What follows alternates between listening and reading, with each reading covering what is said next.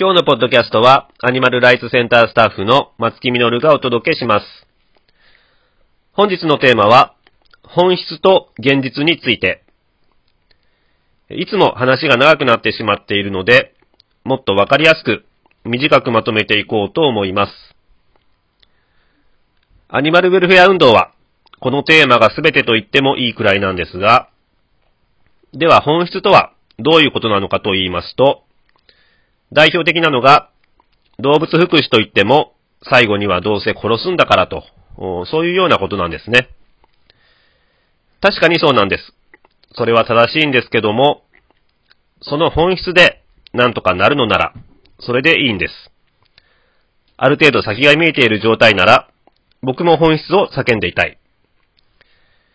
しかし現実はどうでしょうか私たちが変えなければならない社会システムって、人間の欲や傲慢さの塊なんです。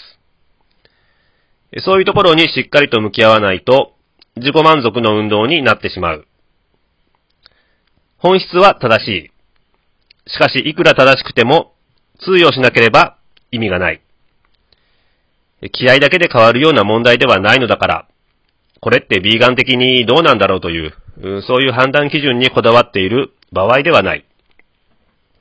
アニマルウェルフェア運動の必要性は、これだけで十分伝わるのではないでしょうか。